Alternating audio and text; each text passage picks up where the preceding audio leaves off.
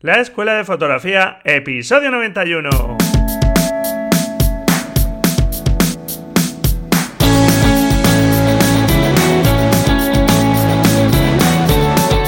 Que son mis ojos, mi tesoro, que es mi Dios, la libertad, mi ley verá todo el mundo, mi única patria, amar.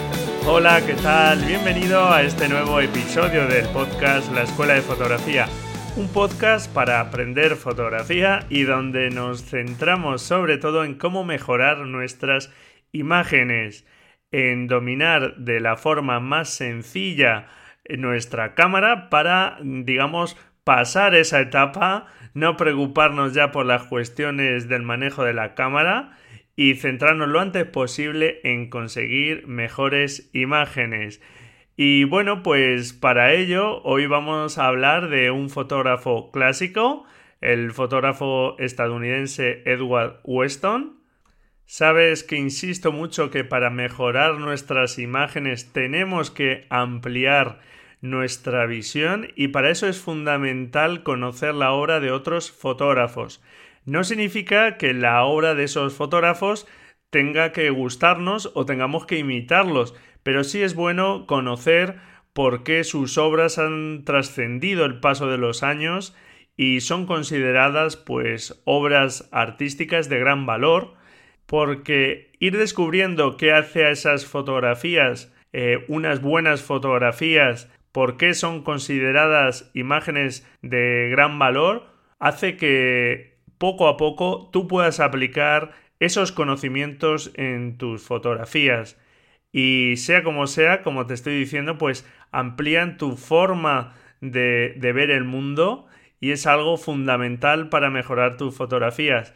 Y hoy vamos a dar un repaso a la obra de este genial fotógrafo y también nos va a servir para dar un rápido repaso a los comienzos de la fotografía. Vamos a repasar un poco historia de la fotografía que considero también que es algo muy interesante para, bueno, pues conocer el medio en el que nos estamos moviendo, entender por qué se hace un tipo de fotografía en determinados momentos y cómo va evolucionando esa fotografía. Y es algo que, como te digo, como fotógrafos, también estoy convencido que tenemos que conocer. Así que espero que este episodio te guste, un episodio que llega con un día de retraso. Esta semana se publicará el miércoles, hoy miércoles y el viernes. Y antes de comenzar con el episodio, te recuerdo que puedes participar en los retos fotográficos, que es una estupenda forma también de ponerse un reto para practicar y ponerse a conseguir una imagen que quizá pues no te habías planteado hacer. Este reto 19 por el que vamos ya va sobre el otoño, ya que en esta latitud pues comenzamos con esta estación y bueno, pues en la nota del programa te dejo el enlace al artículo de blog donde puedes encontrar toda la información de cómo participar, que es muy sencillo. Así que nada, ánimo y a practicar. y bueno, empecemos ya con el episodio. Y es que, como dice el título de este episodio, Edward Weston hizo de las cosas más sencillas fotografías muy bonitas que han perdurado con el paso de los años es el ejemplo de cómo con pasión por un medio, con dedicación, se pueden llegar a obtener grandísimas imágenes.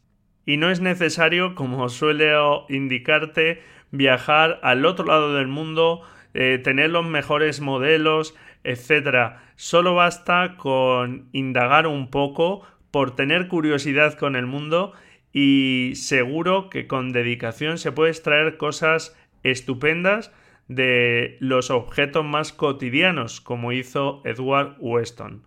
Edward Weston fue un fotógrafo estadounidense que nació en 1886 y murió en 1958 y es considerado uno de los fotógrafos más importantes del siglo XX. A los 16 años se inició en la fotografía y en 1911, a los 25 años, ya abrió su propio estudio de retratos y sus comienzos pues se encuadran dentro del pictorialismo. De hecho, fue eh, fundador en 1914 del grupo Cámara Pictorialists de Los Ángeles Y Weston, como otro fotógrafo de su generación, pues buscaba otorgar a la fotografía la categoría de arte por sí mismo, sin basarse en otras artes como era la pintura.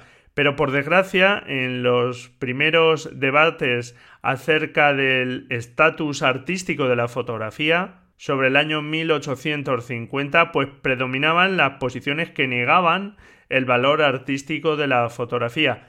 ¿En qué se basaban para hacer esta afirmación? Pues fundamentalmente en el carácter mecánico del acto de fotografiar, en la aparente falta de acción detrás de la cámara, de que realmente el fotógrafo hiciera algo más allá de pulsar un botón. Y como te decía, pues me parece interesante hacer un repaso un poco desde esa primera fotografía de 1826 del científico francés Nicéphore Nietz, que obtuvo la famosa primera fotografía titulada Vista desde la ventana de Legras, obtenida después de ocho horas de exposición y utilizando una cámara oscura, aunque realmente hasta 1839 no comienza oficialmente la historia de la fotografía en el que se dio a conocer en París el primer procedimiento fotográfico desarrollado por el también francés Louis Daguerre. En los primeros años, pues los avances fueron lentos.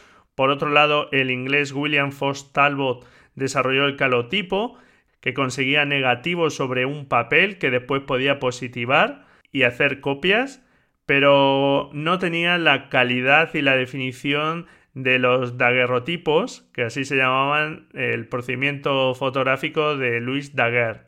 En esos momentos, pues la fotografía estaba en manos solo de profesionales y algún que otro apasionado de la fotografía, porque los procesos de obtención de las fotografías eran complejos y en aquel momento los retratos del daguerrotipo pues empezaron a divulgarse entre la burguesía porque eh, podían obtenerse retratos de una forma bastante más económica que si eran pinturas a mano.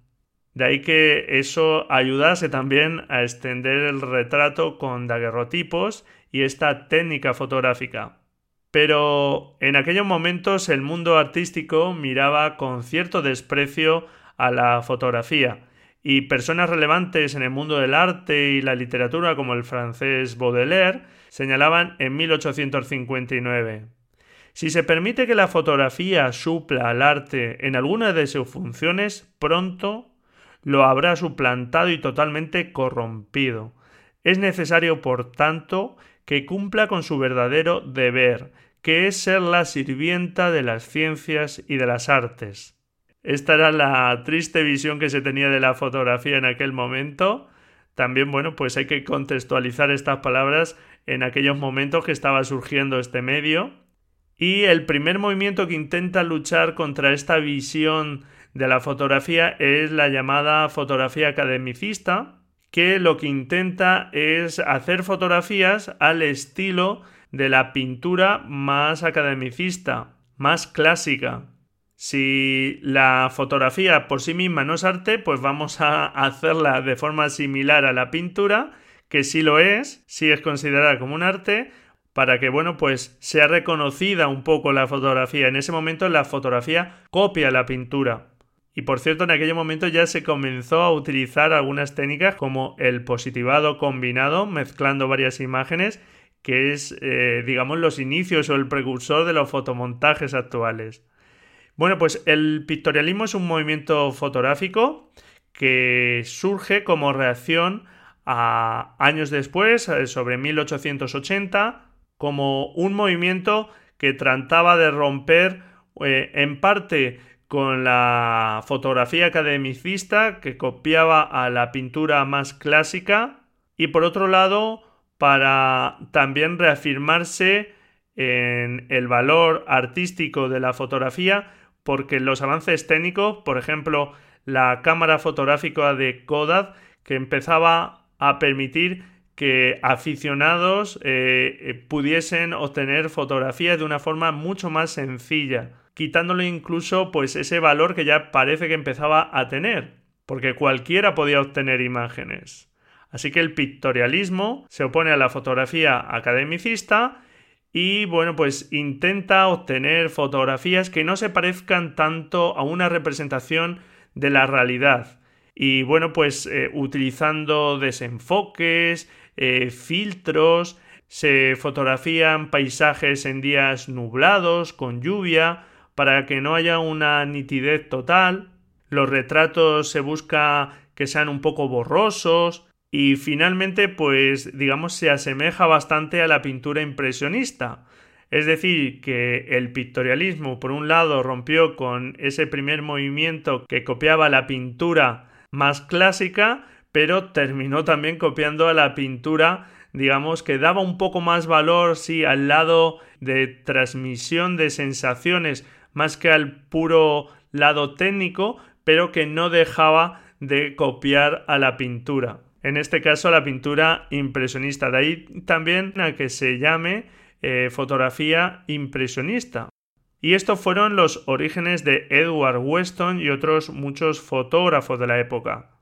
A principios del siglo XX, los fotógrafos estadounidenses Alfred Stieglitz y Edward Steichen, junto a otros fotógrafos, forman el movimiento fotosecesión en Estados Unidos, con la misma intención de estos dos movimientos anteriores, la fotografía academicista y el pictorialismo, de dotar a la fotografía de una voz propia.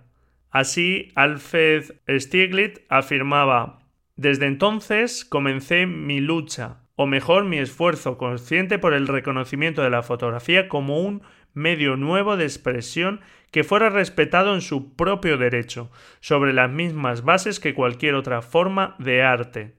Pero lo hacían de una forma distinta a como se había hecho hasta ese momento y lo que se trataba era, a partir de este movimiento, el fotosecesión, junto con los trabajos de otros fotógrafos como el también estadounidense Paul Strand, se llegó a un movimiento que se llamó la fotografía directa, que trataba de ver la fotografía y dotar a la fotografía de ese estatus artístico, pero sin que tuviera que basarse en ninguna otra arte, como se venía haciendo con la pintura. Y por fin, pues se empieza a ver la fotografía como un medio de expresión propio y que ya no tiene por qué asemejarse a la pintura.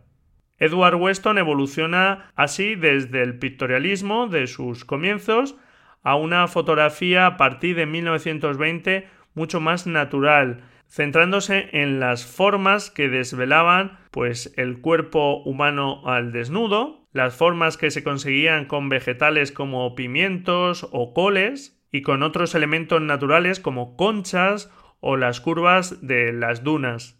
Como puedes ver, pues Edward Weston no necesitó de grandes medios, se basó en cosas naturales. En su viaje a México, junto a la actriz y fotógrafo Tina Modotti, con quien, aparte de ser un mentor en la fotografía, pues mantiene una relación sentimental, empieza a fotografiar sujetos sencillos.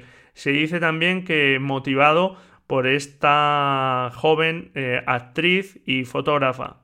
Tenemos la suerte de que Weston anotaba muchos de sus descubrimientos y sus planteamientos en diarios llamados daybooks y que son un recurso excelente para ver el proceso artístico y técnico de este fotógrafo. En 1925 realizó imágenes de sujetos ordinarios como un retrete, que sin embargo tuvieron una buena crítica. Incluso el pintor mexicano Diego Rivera llegó a decir que aquella imagen del retrete le parecía la imagen más bella que había visto. En la nota del programa os dejo el enlace al artículo de blog donde tenéis imágenes de este fotógrafo y esta imagen del retrete pues también la podéis ver. Y sin duda es una fotografía que muestra un volumen, un relieve, unas texturas que, bueno, aunque sea un simple retrete, la verdad es que es una fotografía que cuando te detienes a verla, pues em, dice más de lo que aparentemente hay ahí. Y en 1932, junto a otros fotógrafos como Ansel Adams, Imogen Cunningham y otros fotógrafos, fundó el movimiento F64, haciendo referencia a un diafragma muy cerrado para conseguir profundidades de campo, digamos, mucha nitidez. Frente a ese pictorialismo que buscaba una falta de nitidez, una borrosidad para parecerse a la pintura, pues eh, surgieron estos movimientos, la fotografía directa e incluso este movimiento F64 para luchar un poco contra esa visión de la fotografía. Y bueno, pues a partir de 1927 Edward Weston realizó muchas fotografías de pimientos, pero es su pimiento número 30, la fotografía más conocida de la serie. Y para conseguir esa fotografía, pues Edward Weston investigó en cómo iluminar de la mejor forma ese pimiento. Utilizó un embudo de metal donde colocaba ahí el pimiento para que la luz reflejase, envolviese a todo el pimiento y le dotase de una gran sensación de tridimensionalidad. Y el propio Edward Weston se dio cuenta de la belleza de la imagen que había capturado, más allá de la sencilla imagen que aparentemente tenía delante. Y él mismo llegó a decir sobre esta fotografía, es un clásico, totalmente satisfactorio, un pimiento, pero algo más que un pimiento, abstracto porque está fuera de cualquier tema, no posee atributos psicológicos, no sugiere ninguna emoción humana. Este nuevo pimiento te arrastra más allá de lo que conocemos de forma consciente. Pero aunque rehuyese Edward Weston de esta visión, también es verdad que nos transmite muchísimas sensaciones. Y claro que eh, transmite emociones humanas. Podemos llegar a ver en esta fotografía a dos personas abrazándose.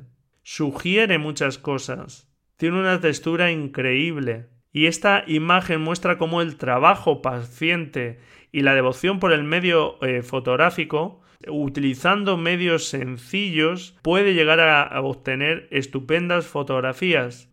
En este caso, Edward Weston se basó en las formas, en el manejo de la luz, en cómo mostraba y sugería cosas. Y bueno, pues sus últimas fotografías las tomó en 1948 cuando pues por desgracia su carrera ya se vio interrumpida por la enfermedad de Parkinson y pasó los últimos años de su vida colaborando con sus hijos, positivando fotografías de su obra y bueno pues en 1958 eh, murió en California.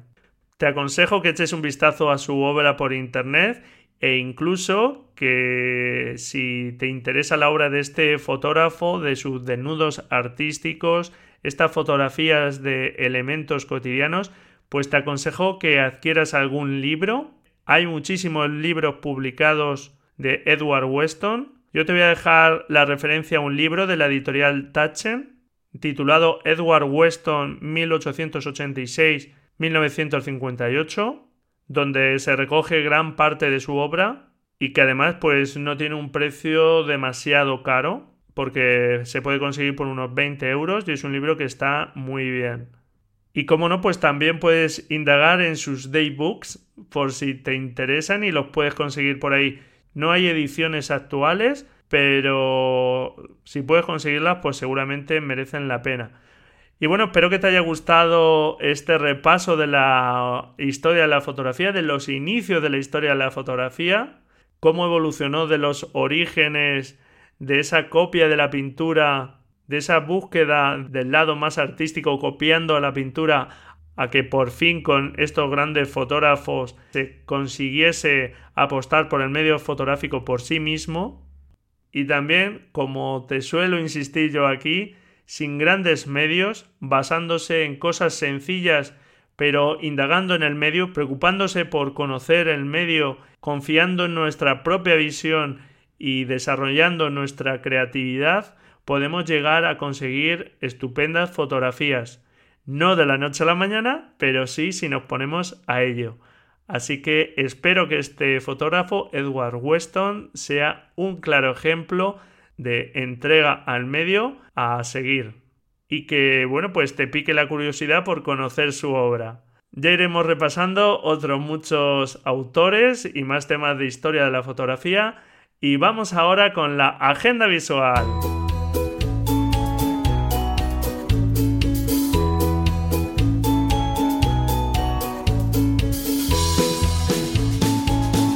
primera noticia que te quiero comentar es la de la exposición de la World Press Photo, que es el mayor y más prestigioso concurso internacional de fotoperiodismo, que este año celebra sus 25 años y que puedes ver en Madrid del 29 de septiembre al 1 de noviembre en el Colegio Oficial de Arquitectos de Madrid.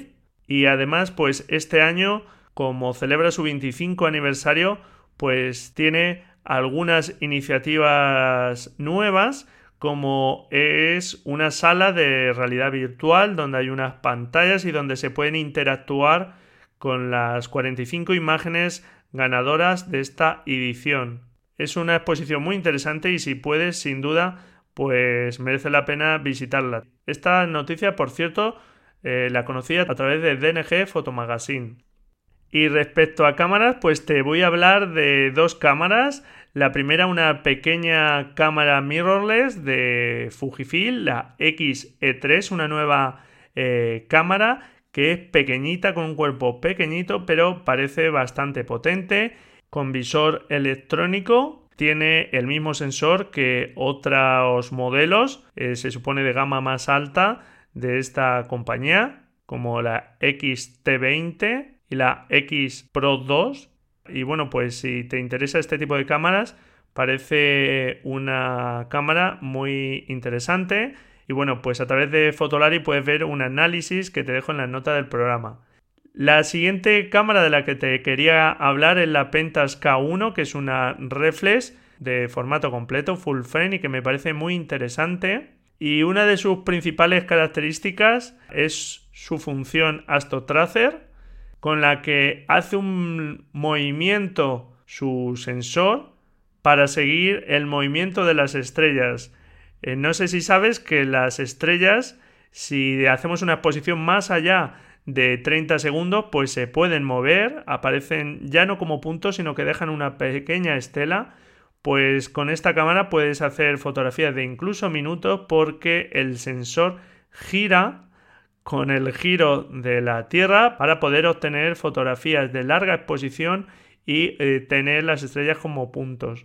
Eh, va muy orientada a la fotografía, pero bueno, es una cámara que realmente por sus prestaciones tiene un precio bastante moderado, esta Pentas K1 y parece una cámara muy interesante y esta funcionalidad la verdad es que es espectacular. Seguro que estos próximos años pues tenemos avances de este tipo que oye pues son bienvenidos siempre.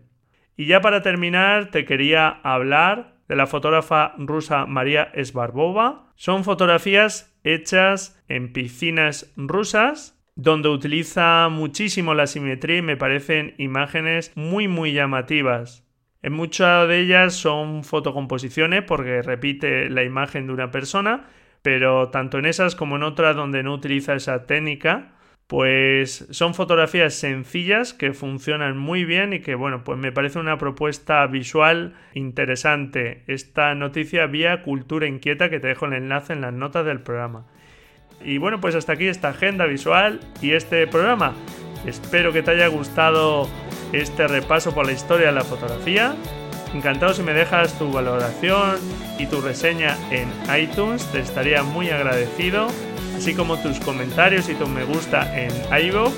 Muchísimas gracias por estar ahí al otro lado y por escucharme mientras estás haciendo la cena, mientras estás dando un paseo, en tu viaje en coche o en metro. Muchísimas gracias por estar ahí al otro lado. Felices fotografías y nos escuchamos el viernes, si tú quieres, claro. Adiós.